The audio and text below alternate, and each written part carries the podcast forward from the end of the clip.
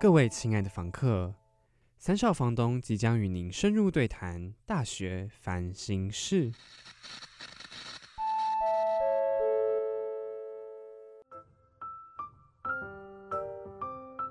叮咚，你遇到了什么烦心事呢？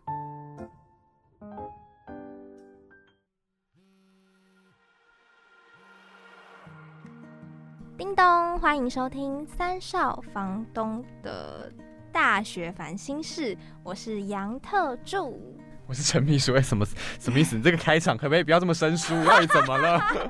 真的是太太久没来录音室，是不是？毕竟远距，疫情的了，直接远距下去，所以我们这个录音间的行程大底累，所以很久没有来录音室，难怪会有点生疏。再念一次，再念一次。叮咚，欢迎收听三少房东的大学烦心事。非常好，立刻立刻送回来。哎，不对啊，我觉得我才是最久没有进录音间的人吧。我自从母亲节之后啊，弹性远距，我就好像都没有再回来台北，是为了。这一次录音，我千拜托万拜托我爸才让我上来的。天哪，你是我从山中来，打一只浪花草。哎，我们小时候的歌。对啊，真的是从远方来的，然后等下又要立刻奔回去。对，真的。他的机会只有一次哎，他跟我说这是他最后一次跟我们一起录音，也所以呢也是最后一次跟我们一起主持。我昨天才知道这件事情，我整个得了大震惊，想说天啊，太突然了吧？我们还有后面还有好几个来宾可以，就是可以一起一起访谈的感觉。我还原本还想说，嗯，还有机会，还有机会，一直没有准备好说要跟这个节目告别，跟 Niki 告别。但是殊不知，哇，等一下就直接告别起来，太快了吧！我傻眼呢，真的没有想到说今年会发生跟去年一模一样的事，而且日期还一模一样，宣布远距的日期，好可怕！是什么魔咒？五月十五，我记得，没错，没错，没错，好可怕啊！去年电台是直接到那一集震撼弹，嗯，直接截播，哎，我直接不用录了。我那时候整个想说，天啊，这些救生们有够难过的，因为他们那个时候等同于才做到第六集还是第六六是六。是六吗？对，反正我记得也是很前面，然后就直接截播停止，就是他们等于说救生就毕业了，从电台毕业了，对，这么。临时的就这样毕业了，对，不像我们就是还有说哦，可以录完节目，只是节目减少这样子。对，我们现在至少整个疫情的状况算是比较稳定，所以我们还可以来学校录。节目那算蛮幸运的哎，而且感觉今天要很好好珍惜，而且我们今天还是有房客，我要好好表现，在最后这样这个这个时刻当一个称职的妮房东，一定要的啊！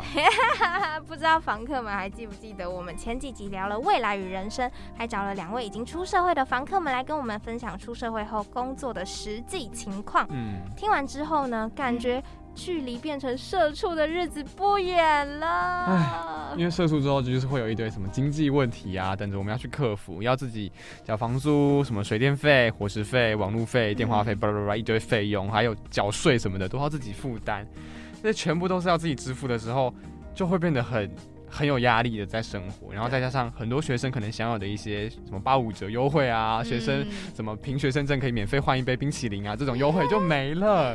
就是哇，你要你要去适应这件事情，其实也是心里蛮痛苦的，就很想拿学生证再出来骗他说，哎，我大学 大四这样子，还想再拐骗个几年，但是就没办法，你变成社畜之后就要能够过生活，就要可以认真赚钱。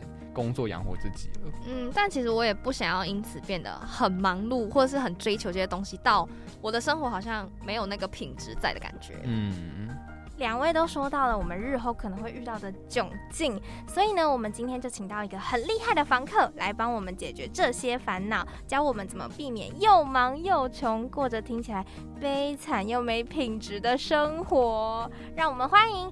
不要在最好的年纪吃的随便，过得廉价的作者蔡佑林 Danny，欢迎 Danny。Hello，大家好，我是 Danny 蔡佑林，欢迎。耶，今天非常开心能够请到你。然后刚刚在外面的时候有稍微小聊一下，说啊，我非常开心你居然答应我的邀约。所以之前预设是我不会来，是不是？蛮担心的，蛮担心的。就是有一些被拒绝的经验，就会心里就会有预设这样。对对对。好，那我们就不啰嗦，马上进入小视窗，探索更多关于这两本书能为人生带来的改变。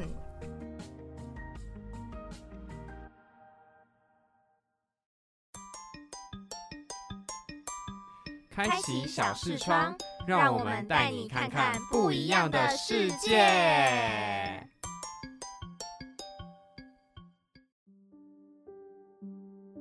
当然，在最一开始的时候呢，我就想要来聊聊我从第一本书是认识你的。那这本书就是叫做《不要在最好的年纪吃的随便过的廉价》嘛。我觉得我就算拥有呢舌灿莲花的功力，应该也没有办法把这本书的精髓讲到到位。不好意思，你没有，一定要这样子就对了。我们陈秘书就是很爱攻击我。对对对对对。好，于是呢，我决定把这个重责大任就直接交给我们的 Danny，让你亲自介绍一下当初这本书的创作理念。其实我在我的二十七岁的时候，原本就要出书，然后那时候在我那个年代的时候，原本要出一个叫做《型男穿搭书》，就是专门在介绍如何穿衣服，然后每天选衣服配件这样。嗯，所以我们那时候的年代不是叫 KOL o KOC，叫做型男。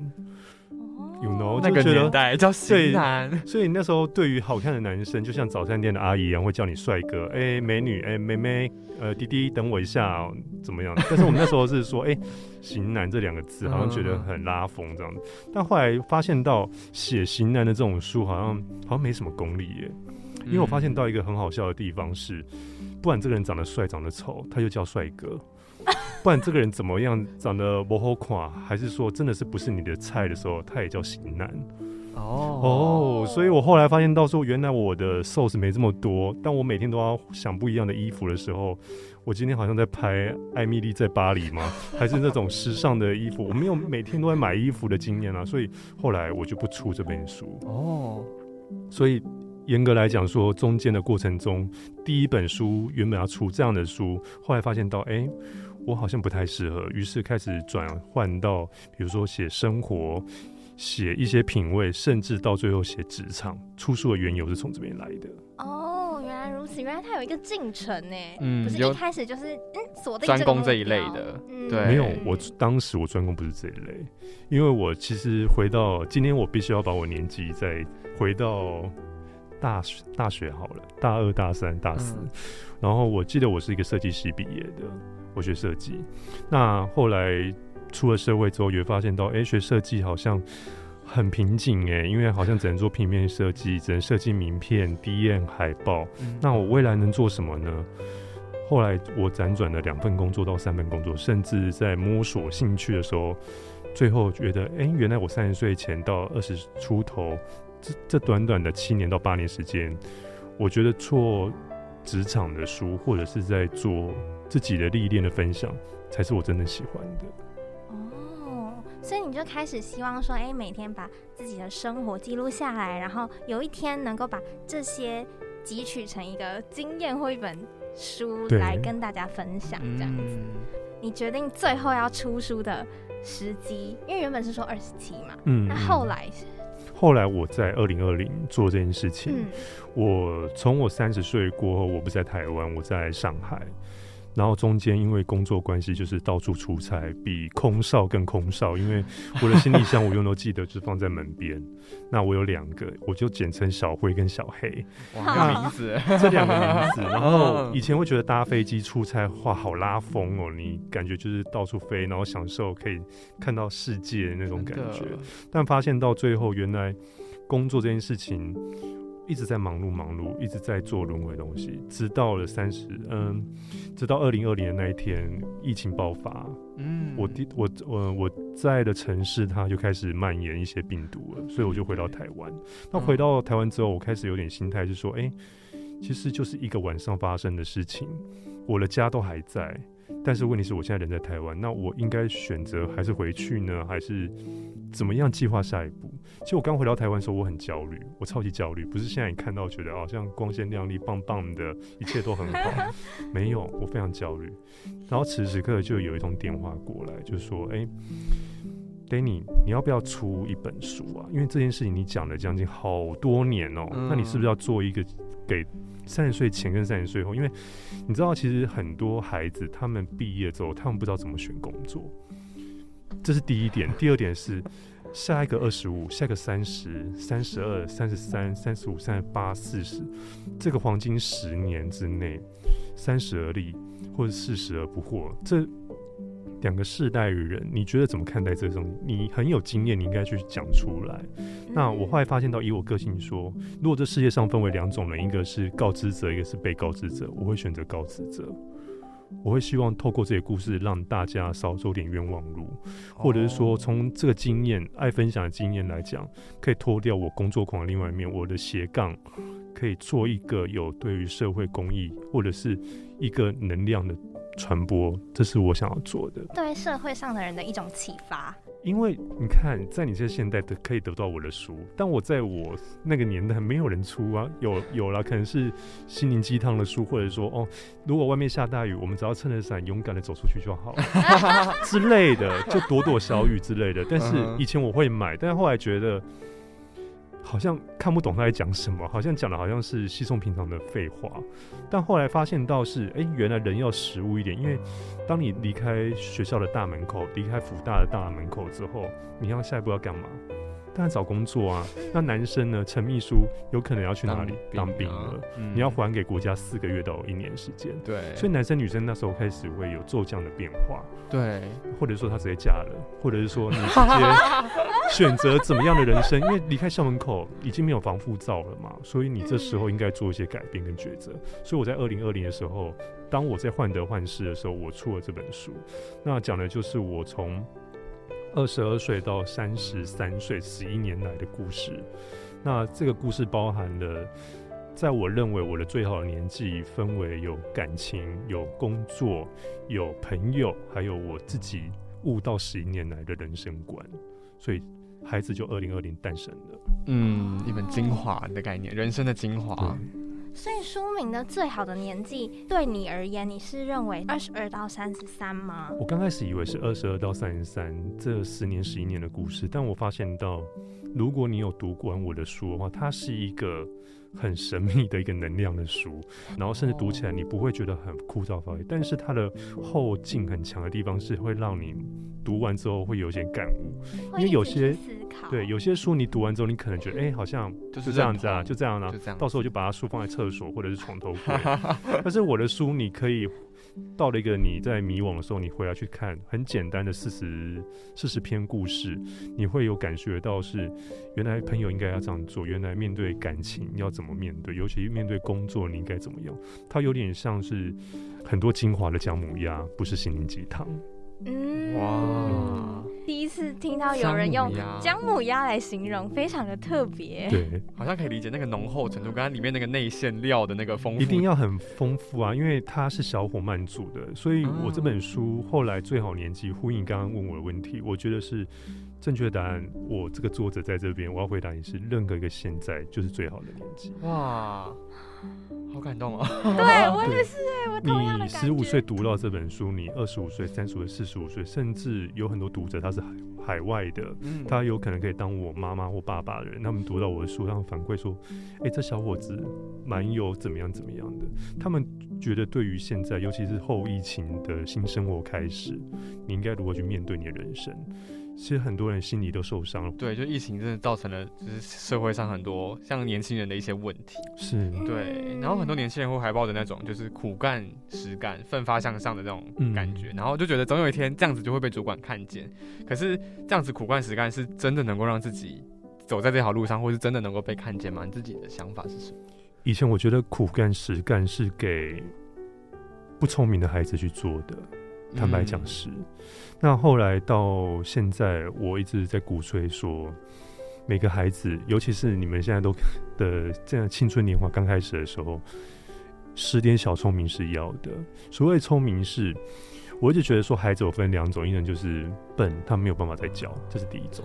嗯。第二种是，他欠缺磨练，打开的钥匙的孩子。那我觉得说，所谓的。不太聪明跟笨的孩子是说他他太容易就是用他的观点去看事情了，他算笨。比如说，举个例子来讲好了，你觉得，比如你叫我去做这件事情，但我回答你的是说我已经做啦，但是就没成效啊。这个孩子是他不会举一反三，这是第一种。第二种是这个孩子你教了之后，哎，我已经给你怎么教怎么教，他最后可以举很多例子给你。但是问题是，他有他的观念在，嗯，他有他的脾气在。你如果是老板，你会选择哪个孩子好好去栽培他？这是我丢出来的问题。我觉得 陷入沉思有没有？沉思哎，我想一下哦。怎么办？我觉得好像要看老板的性格跟跟他希望这个这个人来做什么样的职位。假设说今天是一个呃很有创意的那种职位的话，嗯，对，我觉得他一定会选择第二种，能够举一一反三，举一反一百的那种但是，他非常有个性哦，很难教。很难教哦。对啊，但老板会愿意谈判的吧？但是他对于你这种小朋友，他跟你谈什么判啊？嗯也，是哦，要不然就被废掉而已啊。再找一个。好，Anyway，我会举这个例子，就是说回到刚刚的陈秘书他所讲的，就是说，我觉得在三十岁前，我觉得我们会用一个观点去，我会用我自己的观点去跟大家分享是，我觉得你要把你的脾气先磨掉。很多工作你可能会觉得莫名其妙，或者是事情做不完，或者是被同事冲康，还是被主管不信任。嗯，这时候你就把他三十岁前当做是磨练你的脾气，越人要越圆滑越好。你就像个海绵一样，你必须要听到很多的，尽管一些他的理论、他的格调是不太 OK 的，但是问题是你要学起来，他会让你以后走走点冤枉路。那回这是第二种的孩子，那回到刚第一种那种比较，你要花很多耐心跟时间让他孵化型的。三十岁前没关系，我们老板们的心态会觉得说，因为他还小，所以你不要太苛责他，他还在学，只是学比较慢而已。嗯，这是，所以我觉得说，如果你是第一类的孩子，千万也不要气馁，你就让他去学吧，因为学久之后，他很好去操作，嗯因为他就是不会，他会慢慢学。所以我觉得说，回答刚刚的问题是，我觉得很多事情在每个世代看待同一个类型的人或者同一件事情的看法，很多的解读，但不要把自己当做是啊，我要开始自暴自弃。嗯，我觉得我瞧不起自己，最怕是这样子。其实我觉得这样听下来，很重要的第一步是，我要先认识我自己，我是哪一种的，我是一还是第二种的小孩。那我我找到了我自己的位置之后，我才是往那个方向去努力，不是说哎随便这样乱冲乱撞这样子，嗯就是这样也闯不出个什么结果来。嗯不过刚刚有讲到一个说，在三十岁之前要收起脾气，就是尽量越圆融越好。可是难道不会说有一天我圆融到哇，我没有自己的主见了？迷失自己了。你觉得你会迷失自己吗？我觉得如果我有一天 always 就是这样压抑自己的想法，然后总是尽量的配合圆融，我真的会慢慢的，可能有一天换我需要丢出我的想法的时候，我突然会有点觉得，嗯我不知道哎、嗯嗯，我觉得其实我我记得我从学生时代，今天的我，我觉得我很感谢当时的自己。如果我现在三十七岁，我回来看二十七岁、十七岁的自己，我会给他什么话？我今天透过节目要讲真心话，我觉得我会很大家分享是，我以前脾气超级不好，哦，我非常暴躁，我国中、高中，而且我叛逆期是我退伍后才开始的叛逆期。我叛逆期不是青春期哦、太晚了吧？超晚的。嗯而且我就是像您刚刚所说，我一直压抑我自己。我在学生时代，我是功课很好的孩子，那中间我小聪明超级多，我会翘课，我会翻墙，但是问题是我功课就在前三名的那一种怪胎。好厉害哦，很爱跟大学的时候，我永远都记得在做毕业制作，设计系每年会有普渡嘛，去设计展啊，怎样的？对对对对，现在百家正在争鸣嘛，正在安居嘛，对对对，你知道吗？那时候哥的脾气有多硬吗？我说我不干，我不做，我要一个人一组，我不想跟谁一组。哇，我的横冲直然后那时候是抽签，因为班上四十个人或五十个人太多人，很多人很想要去参展或者是展现自己的才能的时候，对，我就说我要自己一个人一组，因为我知道我自己的脾气是不太会跟人家合作，所以那时候脾气超硬的，像像一个很尖锐的三角铁一样。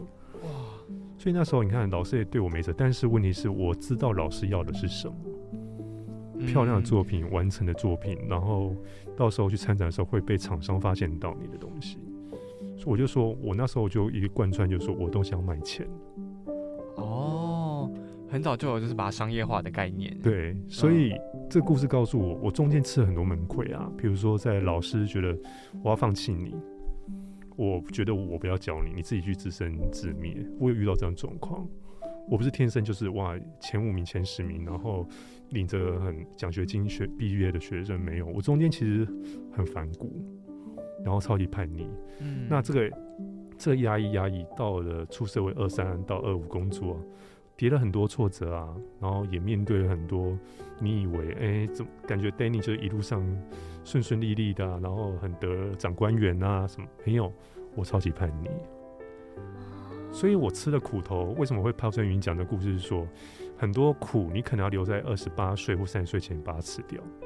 因为三十岁过后，你如果就变成现在的社会议题，你觉得做自己跟表达自己差别在哪里？问题就来了。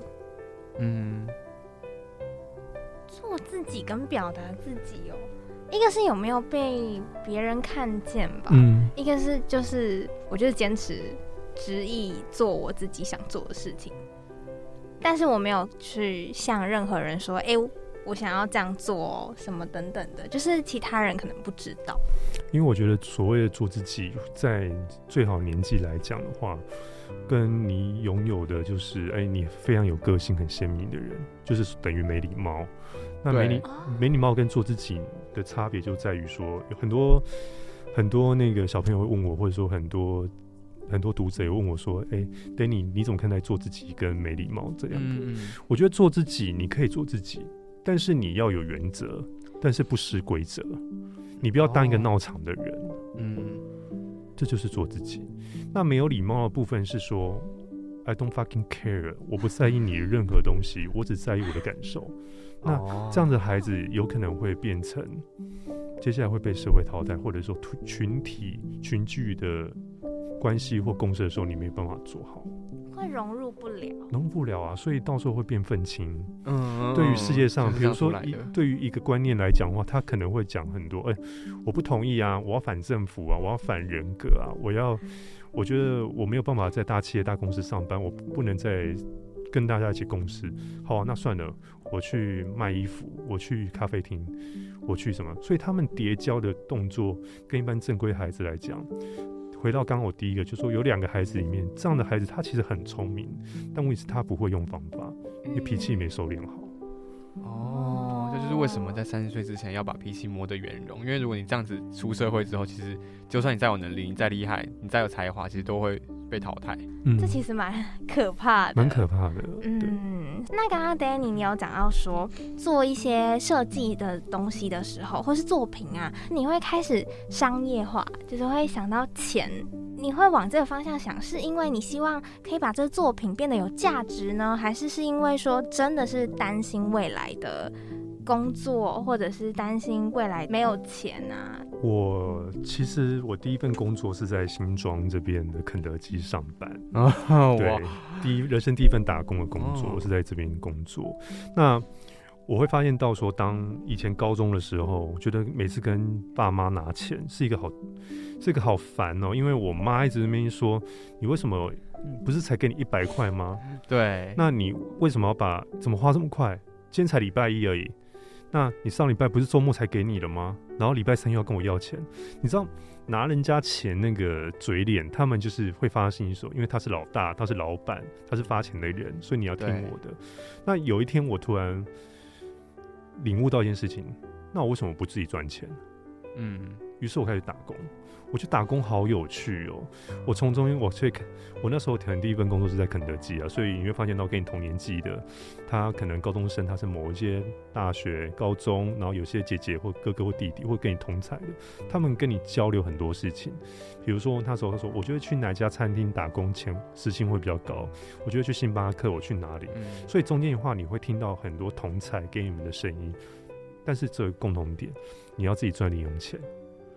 那赚零用钱之下说，如果我现在没事干，在家里耍废或玩 Switch，我可以在这个钟头赚到快两百块的时薪，那我为什么不去赚钱？那赚钱赚的越多，我自己的不是证明我的能力更好吗？嗯，的确，然后我也不用再跟我爸妈拿钱啦。那没有拿钱之下，他就不会对我大小声了。真的，哦。那父母觉得他不用给你钱，他也对你比较 peace，他就不会再烦你。了。对。就，是大家不想讲，但是爸妈觉得，嗯，他会很欣慰说，哎、我儿子女儿长大了，他不会跟我要钱，对，他反而会来称赞你。很多人都是这样子，嗯哇，这样无形之中就改善了那个父女或者是妈妈跟小孩之间的关系耶。对，这是一个很特别的现象啊。只是说很多家人他不会想讲，但是当你可以证明你可以有办法让自己饱足一餐的时候，他会觉得孩子儿子长大了。嗯，嗯，所以你的思考才会一直想说要把它商业化，商业化，一直要要商业化啊。对，我今天要评判这个人的时候，比如说你们今天再加个二十年好了，你在外面走跳的时候，你要评断这个人多厉害。哎、有可可能第一个依据是哦，他的公司好像他在某大公司上班，对，你会画上个等号，等于他很厉害。嗯，比如说我今天看到陈秘书，或者是你在大的电视台工作，我在电视上看到你你在采访当记者，他们会等于你今天有出息。嗯，所以很多时候，鱼帮水，水帮鱼，或者是你要帮自己造化很多好的时机点的时候，你完完全全都是靠你自己啊，并非是别人帮你一把。有啦，你很会做人，有朋友帮你介绍，但问题是在你还没有找到贵人以前，你不就自己要帮自己先把地基都打好吗？所以那个时机点是我要等待呢，还是我自己去发掘？你要先做好啊！你要做好之后，你很努力去做投入做一件事情的时候，我觉得旁边人都会被你感染到。比如说，我今天很认真准备这个讲稿，嗯，你今天就吸引到我来了，我来上你的节目，上三位的节目。你今天很努力去想要做到，我今天好想邀到一个名人，我今天好想要邀到怎么样的。当你很认真去执念这件事情的时候，我觉得那个氛围跟频率会吸引到这样的人来帮助你。哦，我一直相信这件事情会。我也相信这件事情，哎，对啊，你倒霉的人会更倒霉，有钱的会更有钱，聪明的孩子会教聪明的孩子，骑机车的会看骑机车的人，开车的人会看开车的人，坐公车的人会看对面公车的女生。对对对对对，所以同样的道理啊，你要站在同一个水平上，尤其你们三位都是在做传媒类的工作，要有那个同频率才会共鸣嘛。嗯不然我今天为什么要上你的节目？你今天请阿猫阿狗来上节目就好了。哦，所以如果说今天我有一个想要成为一个厉害的人，然后我可能有，比如说某某某是我的，就是我还蛮向往变成他那个样子的，那我今天就是向他那个方向看齐，然后练习变成他那个样子吗？是，应该说要怎么透过练习来让我变成自己喜欢的样子？那我先问你，你问我这个问题的时候，你觉得你以后五年后会变怎么样的人？五年后我想想看，我我陈秘书在笑。二十七岁，二十七岁，二十六、二七，你二十七岁会先跟先会回过头来看现在二三二四或是二一二二的你，你会想要对他说什么？你有想过吗？我我有想象过未来想要变怎样，嗯不过我没有想过要回头跟他你知道吗？其实很多很多孩子，包含很多可以当你爸妈的人，我都可以当你哥的人。我会跟很多小朋友，还在念书的小朋友，或者是刚出社会三年到五年，或者是已经已经三十五，快要在五年就四十的人，其实他们人生都好迷惘。那迷惘的地方是，我怕我自己是冒牌货会被拆穿。举例子来说，像有一天呢，我的朋友他结婚了，他准备要生小 baby 小宝宝，他问我说：“哎、怎么办？我没有当过人家的爸爸妈妈，我应该怎么去带孩子？我是冒牌的爸爸妈妈。”哦举例子来说，今天两位、三位有办法进大公司上班，你今天有一个叫做小组长的头衔给你好了，你会不会觉得自己是冒牌货，会做不好？会，因为我好怕人家，好被好怕被人家看破手脚。我是一个资料不足的人，或者是我根本还没手脚准备好的人。嗯，我当年也是这样子。我出这本书，在最不要在最好年纪吃的随便过年假的时候，我那时候只有一个想法是，我想要跟大家传播、分享的是我这本书的经验跟故事。但我后来，我的书就莫名其妙到现在，每天都还在卖，每天已经销售，已经二零二一了，已经卖到公布答案的时候，我拿了二零二一的成品第四名，博客来二十九名。哇，在这种不景气的时代下，我是一个我之前写专栏，在网络上写了五年的时间练功，当我出了第一本书就就爆炸这样子的结果，惊人。那我不会说什么，但是我内心还是会跟三位想的一样，是哎怎么办？由作家变畅销这两个在的头衔。我会紧张，我当然很紧张啊，因为我不是黄三六，我不是 Peter 叔，我不是四一，他们已经有一些神量，但我就是一个上班族而已。那我出这本书，当然也会被他敲案局说，哎，我真的可以吗？连我自己都觉得我怎么会做好这件事情？但是没办法，回到刚刚的题目跟答案，我要公布这个结果，原因就是因为，请你去做好你认为向往那个样子，由冒牌货变正牌。嗯。哦，所以如果说今天我希望我未来成为一个怎么样的妈妈，那我就往那个方向想，然后就是尽力把我想的给做出来，然后再从中这样慢慢的修正、修正、修正之后，最后就会变成我真的想要。当你真的变妈妈的时候，你就会变成你想要的妈妈了。对，或者是我老早以前就预言我自己会做这件事情的。我举个最简单的例子好了，像很多人会问我说。我想要，我以后要住豪宅，我要变有钱人。我常常有很多学生，包含我的我的另外身份是当职职场的老师，在帮人家职场的时候，他说：“Danny，或者是哎蔡老师，我应该如何向你做到？感觉你好像活得很年轻，然后。”很很有赤之心，然后很知道年轻的语言是什么，感觉你好像有在工作，又感觉你好像每天都在泡咖啡厅、完美店。我说好像是耶，我给人家大家印象，或者说大家都觉得我是一个作家，但事实上我是个上班族，我并非是全职作家。他说为什么你会有这个切换频道很快，感觉你每件事情都这个能量是怎么聚集的？我还发现到我一个优点可以分享的是。我是一个很爱学习事情的人，我今天会做这件事情，我也会会学那件事情。我也对于这个事物怎么办？我也好想要，我今天好想学广播，好想录 podcast 哦。怎么办？我今天好想录 YT 哦。怎么办？我今天好想要跟朋友创个什么频道哦？怎么样？我是一个很贪心的人，所以换言之之下，我每件事情都会学到。所以你遇到不一样的人的时候，你会用不一样的语言跟他讲。哎，这个我懂，我知道你在说什么。这个我知道，哦，这个我明白。这个什么？因为你已经有概念跟状态，所以你做每件事情基本上斜杠开始。后来发现到，哎，原来我做 podcast 是比较有成就感，而且开始有商业的制入跟钱进来的时候，我会发现到，原来我应该往这个方向去。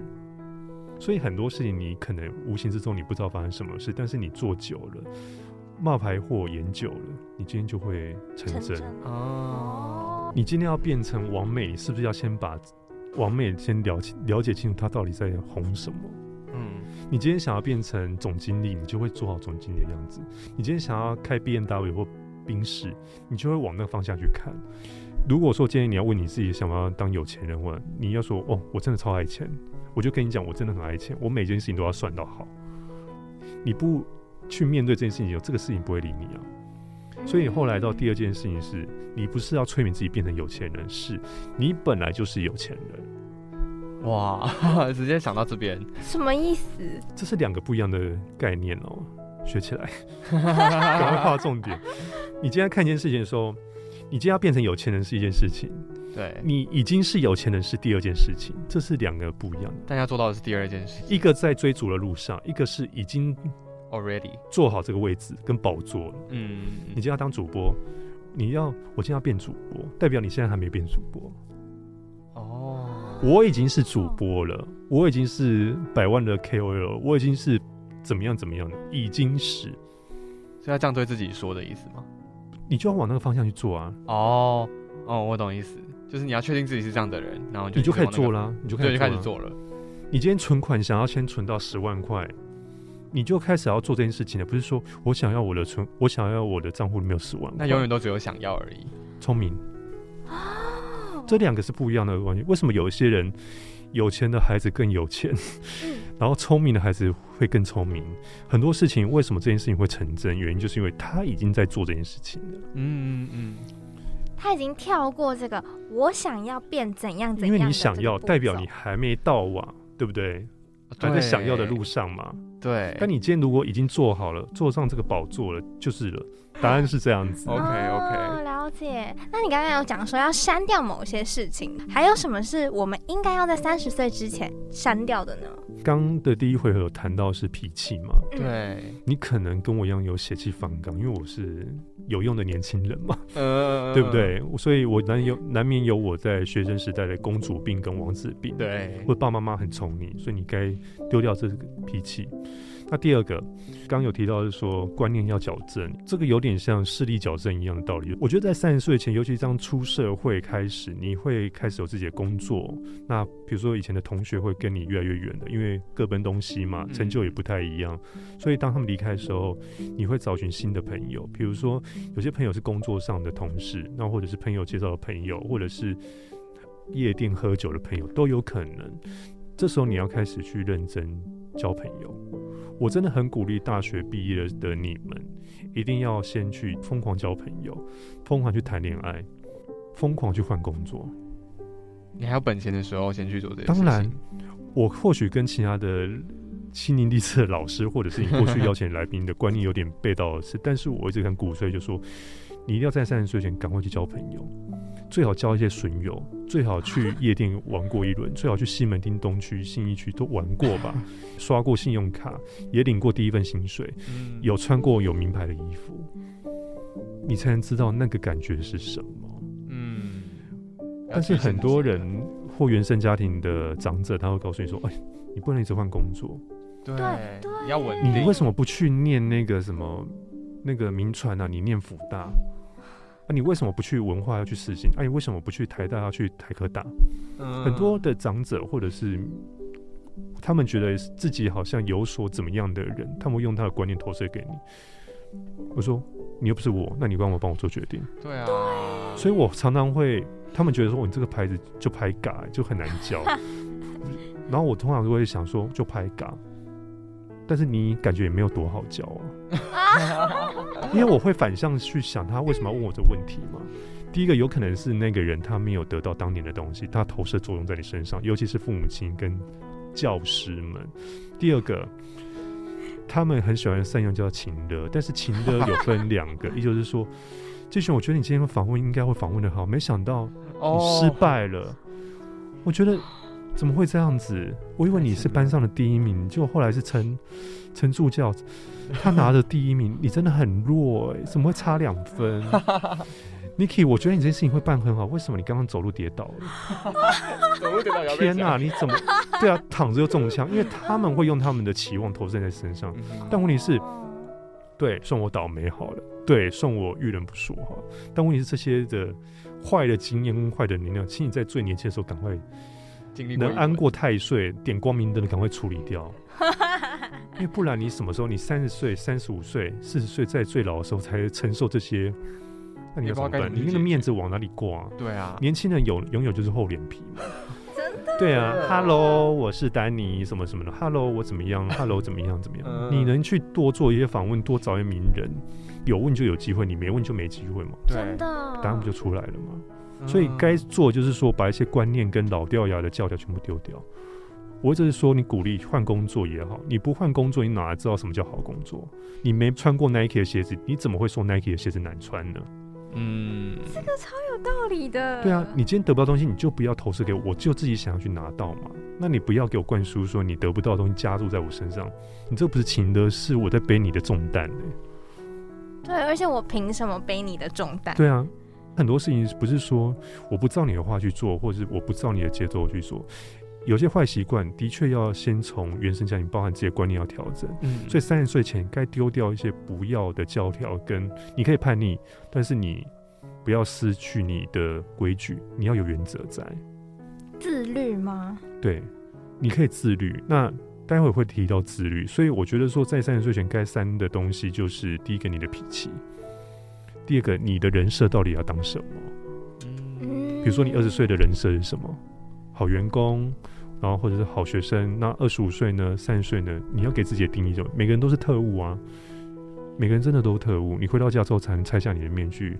哦，洗完澡，我终于可以躺在床上耍废了。然后白天的时候，或者回到学校的时候，他又回到陈秘书的角色，对对，你又回到一线的那个主持人的角色。但试一下，就是爱酗酒的人啊，但有可能，所以很多时候是很多的经验是这两个要学好，就是说把刚刚的脾气磨掉之后，你的人设到底是什么？这是我要献给三十岁前的大家。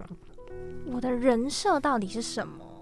所以应该是我要在我的生活当中找到想要变成的样子，然后把它奉为我的人设吗？可以，然后直接去执行哦。是我以为是找人设的时候，可能就是你要特定有一个步骤。嘛对对对对对，我了解人设这个意思，但是我有点不知道说，哎，我要怎么从何找嗯起？嗯嗯。那你想要变什么？哎、算是斜杠，呃，工作能力要强，工作能力要对强。对，然后很多事情都可以自理，金钱上一定不要有任何的，就是烦恼。不要说，哎、我今天想要买个什么东西啊，没钱省下来、嗯这种的，嗯嗯，不要嗯不不不要到这样子。希望说我可以是一个不要让别人担心的一个角色。那我觉得你还是很乖耶，因为通常我要问这个问题的时候，很多孩子说，我以后就是要当有钱人，我以后就是要当贵妇、贵太太，然后在天母喝下午茶，然后怎么样怎么样，他们是很明确的。哦那相对季璇，你的答案会比较保守，但哦保守有保守，因为你是善良的人，你可能会觉得我应该要乖乖的，我不要让别人担心我，这样人也没有不好，因为这是你的向往嘛。嗯那比如说我这时候问那个陈助教或者是那个 Niki 的时候，答案不一样，没有啊，我就要变一个很有钱的老板娘。对啊，咖啡厅，对啊，我然后呢，大家都要听我的话，这也是一个很好的那个啊。嗯，他希望有权有有名跟有利嘛。那比如说我问到陈助教授，他说我就是要变一个超级厉害的那个名嘴，欧普拉或者是黑人秀这样子。但有可能啊、因为他用他可能用他的声音去换钱，那那你可以用你的执行能力换钱，你可以用你的权去换钱，何尝不是都是一个很棒的人设吗？嗯，哦，了解。嗯，所以就是先问自己，然后去往这个方向想。当然你你定下来，你才有办法走，不然你永远就是我举个例子好了，我在你这个年纪的时候，大三大四，我幻想我以后就是穿着风衣，然后拿着星巴克，手上有几个画本，然后走在宗教动物上的一个设计师，哇，自带气场跟风好清楚哦、很清楚那个轮廓。当我发现到出社会两年的时候，我都快吐了，怎么可能呢？这个世界上没有那个这么帅的那种形象人设会出来。真实的事情是那个在办公室里改图啊，然后眼睛快瞎了，看 Photoshop，然后加班熬夜到那个半夜凌晨啊，这才是真实人生。对，所以后来我把这个人设删掉，删掉换一个。在墙上打叉，换下一个人设。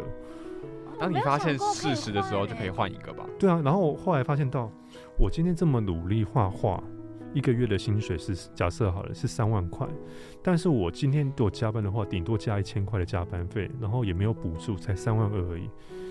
那我要这个这个工作这个人设我要做几年呢、三年、五年、十年？当我做了两个年的时候，我发现到不行，我要醒过来了，我赶快换工作，嗯，这不是我要的，因为你距离你要当有钱人有钱人，距离你想要开自己的店。差太远了，距离你你三万块乘以十二，一年才三十六万而已，然后三十六万是不吃不喝不怎么样，不能有娱乐费，而且你要回去拿一些贴补家用的钱，怎么可能？对那时候我马上把这一次噔噔不接打叉，擦掉，赶快换下一个工作那你。就立刻离职吗？还是我会处心积虑离职，哦，对。然后后来我就离职，我去做开始学公关，或者说学沟通的工作，企划、行销类行销、PR 这样子、嗯 agency 这样子。可以举例什么叫做处心积虑的离职吗？可以啊。当我有一天我开始摸下巴的时候，或者是黑人问号看自自己的那个心条、那个薪资条的时候，天哪！我这个月骑机车上班，然后加了四次油，所以我一个月已经扣掉六百块在加油。我的公司我家住新庄，但是我公司在忠孝东路上，我来回要花将近一个小时的时间，然后来回是两小时。下雨天不能骑机车会滑倒，所以我只能坐捷运。我已经在锱铢必较这种很生活的东西。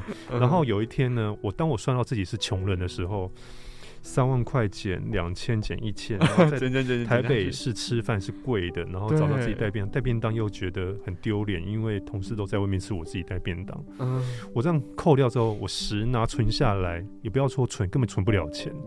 花费我还要买 Lara 的衣服、Uniqlo 的衣服、衣服，或者说现在礼拜六、礼拜天，然后大家想要去喝一杯，还赤字，是，然后信用卡学生额度才两万块，我已经刷刷了一万五，要还要还债。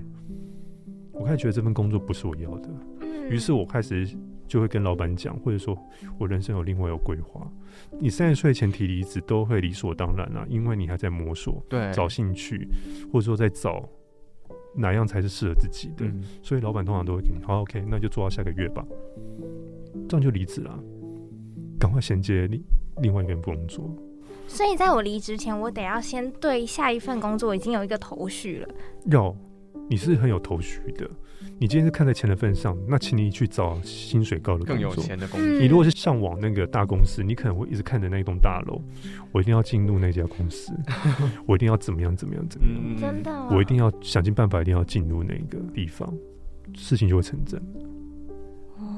哦，你不要会想嘛，你要会嗯去做嘛。你想只是一个很多泡泡而已，但是你要戳破泡泡是你要正开始好，我要去成为那家公司的什么样，我的作业，我的什么东西，我做笔记。答应你是，我就全部配合他写成他们要的样子。嗯，我刚刚讲的人设的模那个模拟，跟你的想要跟正在做，答案就出来了。对，所以很多事都是你未雨绸缪去做一件事情，比如说你也想要追到这个男生，你就会想办法去了解这个男生的嗜好吧。哦，你想要进入这个家电台，你想要变成咖啡厅的老板娘，你会不会去很多咖啡厅看过？会吗？嗯，然后由台北找到新竹，找到台南、台中，我觉得开对，有可能。对啊，你会了解东西吗？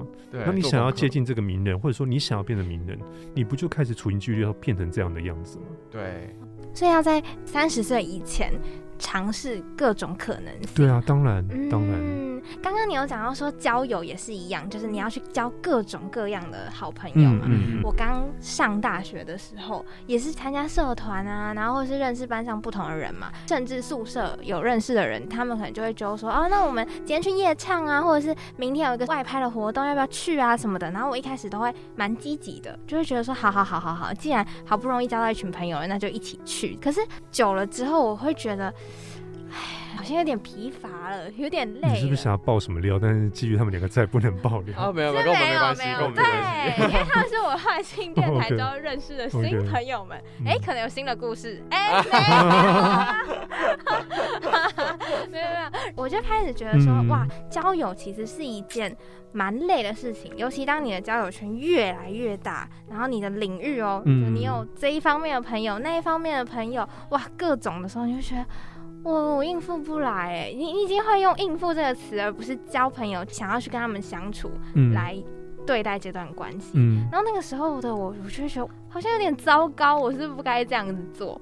而且我也会开始觉得说，外出的时间一旦增多，我回家的时间我就会想要 double 哦，可不可以留给我一段时间，是让我自己独处，对对对对对安静的时候，嗯然后就是让我可以可能消化一下这个关系，然后明天出门之后，哎，我又是一个新的社交状态。嗯可是呢，独处久了，会越来越觉得，那我难道每一次都得要用这个方式去消化我在外面的这些社交，或者是跟朋友相处吗？我难道就不能处于一个轻松自在的方式吗？好像去外面就是累了、受伤回来，还要自己修补，然后还要再端出一个新的自己的感觉。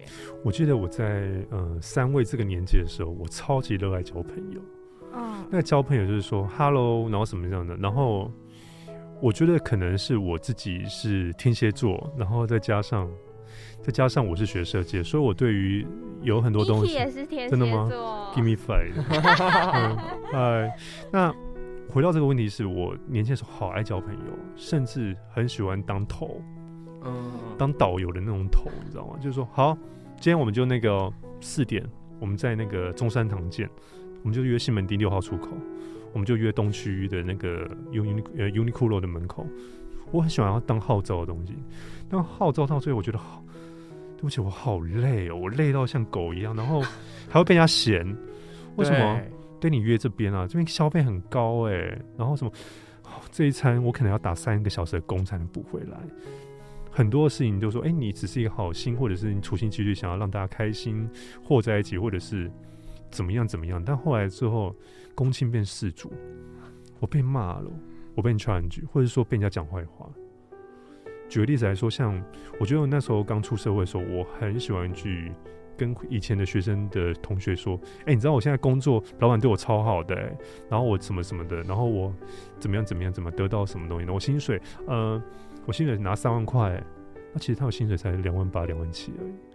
然后刚开始会听到喝彩或者是哎、恭喜，因为隔行如隔山嘛，或者是公司不一样，所以你会发现到，哎、他是指的他是哦小聪明嘛，或怎么样。但是你会发现到，久而久之，这类的朋友，第一次、第二次听完之后，他可能会给你一些 feedback，第三、第四他就不想再跟你见面了，因为我觉得你再讲来讲去就是讲这个的东西啊。嗯，哦其二，你会发现到这个朋友很 boring。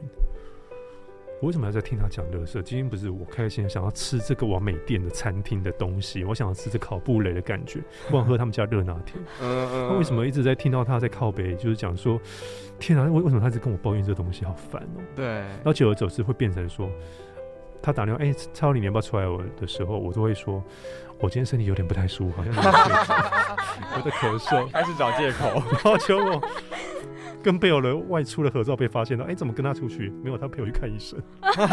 就是你会开始用很可爱的语言去逃避你不想面对的人事物。嗯但回到你那个状态是，我也明白的地方是，你不要把时间拉这么慢。我知道年轻的时候，过来人的心理，我很想把时间排满。对那排满之后，报应会来到。比如说，你今天你原本的日常作息就是九点，你就开始追剧，或者说做自己的家庭作业，或者是你会把这个时间留给另外一半讲电话或怎么样。但问题是你今天应酬了，十一点到宿舍，回到家，你会发现到我好不甘愿哦，哇应该还要再花。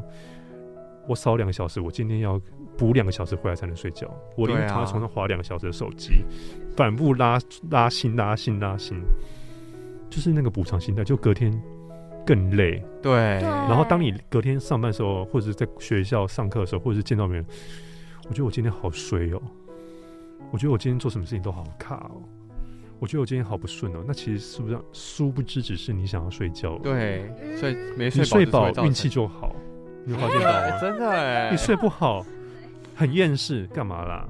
烦死了，没钱啊，不要约我了，烦死了，看到他就讨厌。然然后很多倒霉事情就会发生在，哦，今天又踩到狗大便，那个校门口也太多了，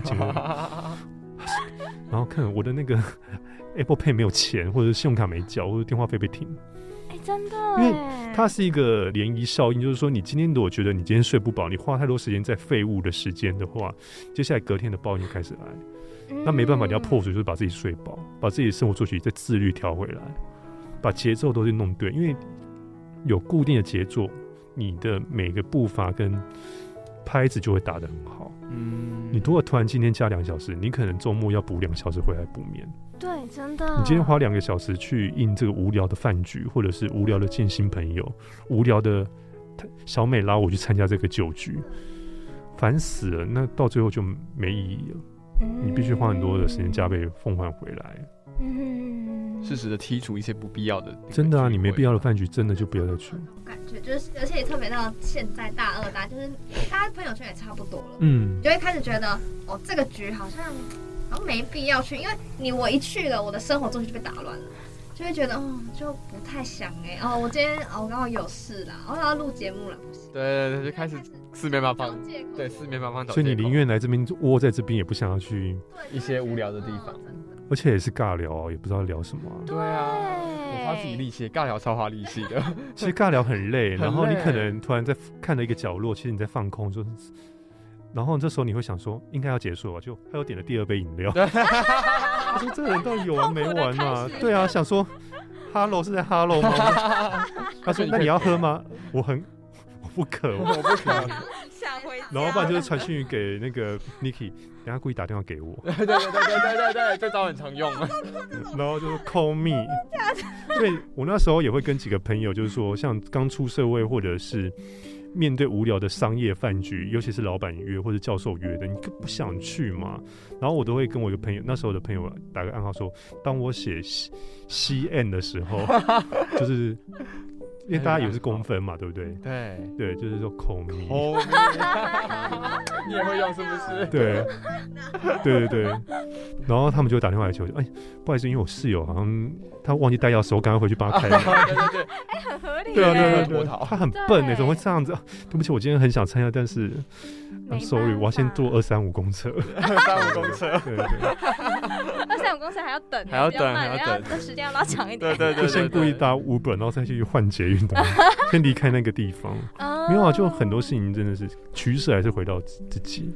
所以其实这些都是可以由自身去控制的。对啊，你最好年纪应该花费在最值得的。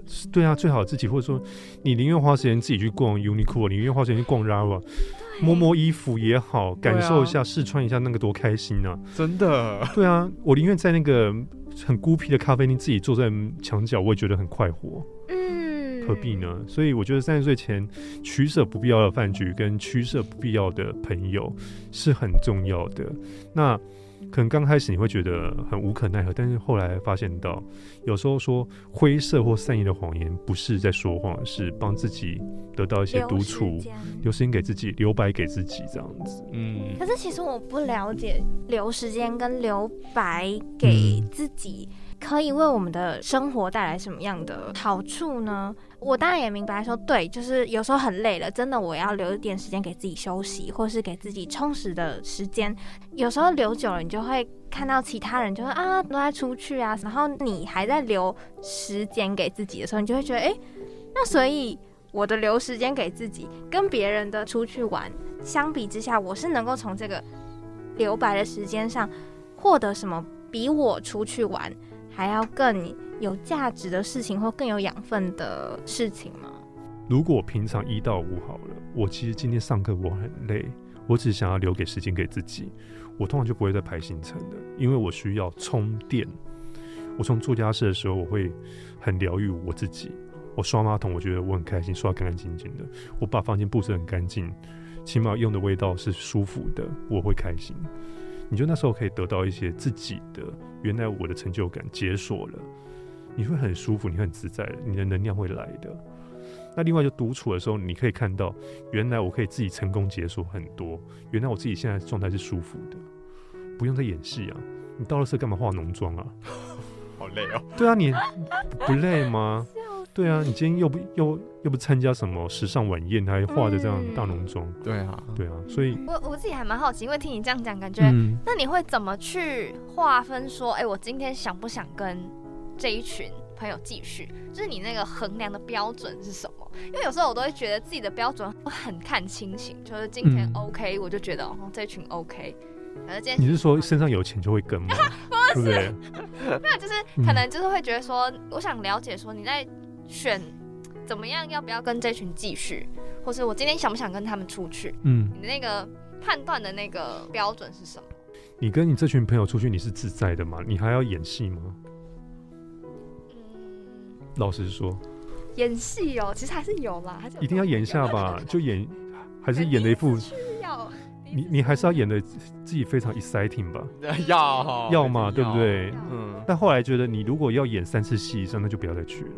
给自己跟这个关系三次机会，包含找女朋友、男朋友都是。如果你发现到这个对象或这个团体好对象好了，如果发现这个男生要花三次时间都在演戏的话，这个人不用，肯定不会走太久，因为你都在演呢。那你如何能演一辈子？你交往的时候难免会看到他的丑陋样，他的伤心难过、裸体，或者是怎么样怎么样，你都看过吗？那你如果连裸裸体的时候跟接吻时候都要演戏的话，这个人不是你要的人。朋友也是啊，回到朋友这边，你如果每天都说哦，我只喝无酒精饮料，但是不是你超爱喝酒的？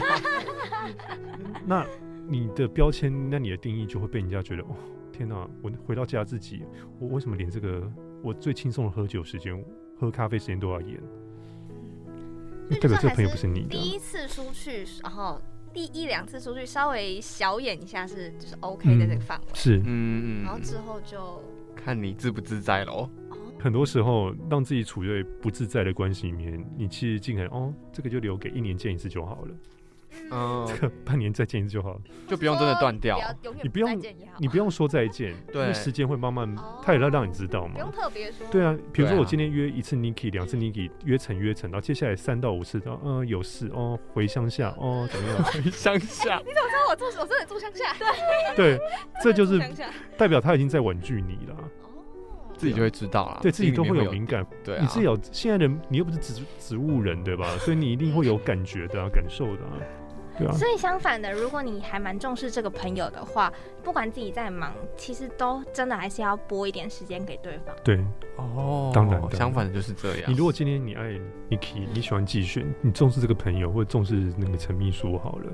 好，比如说你现在有另外一半，好，等他睡觉的时候我再偷偷出门。OK OK，好，因为你重视这个人嘛，这就跟追求另外一半一样嘛。你如果爱这个男生或者爱这个女生，你当然会花很多心力投资在他身上。再怎么辛苦，再怎么累，隔天还是早八的课，你今天还是要跟他拼到底啊！对，哦命缺了一条命，还是要见到他吧，对吧？对，哦，整个反转了我对朋友圈的那种定义跟思考所以最好的年纪，你不就是要做这些有趣的事情。处心积虑吗？嗯嗯嗯，适时的耍点小聪明啊，嗯 扣回到最一开始讲的。对，真的。那我们今天这一集呢，聊了很多很多关于最好的年纪可以做哪些事情，不要哪多尝试些事情对对对对对，大家可以笔记起来。那我们今天上半集呢，陈秘书有事情，等一下就要先离开。爆料我？哦，是这要样，对对对。卖一下你的吧。好好好好，好，所以呢，下半集就是我跟 Niki 一起主持，待会见喽，拜拜。拜拜。拜拜。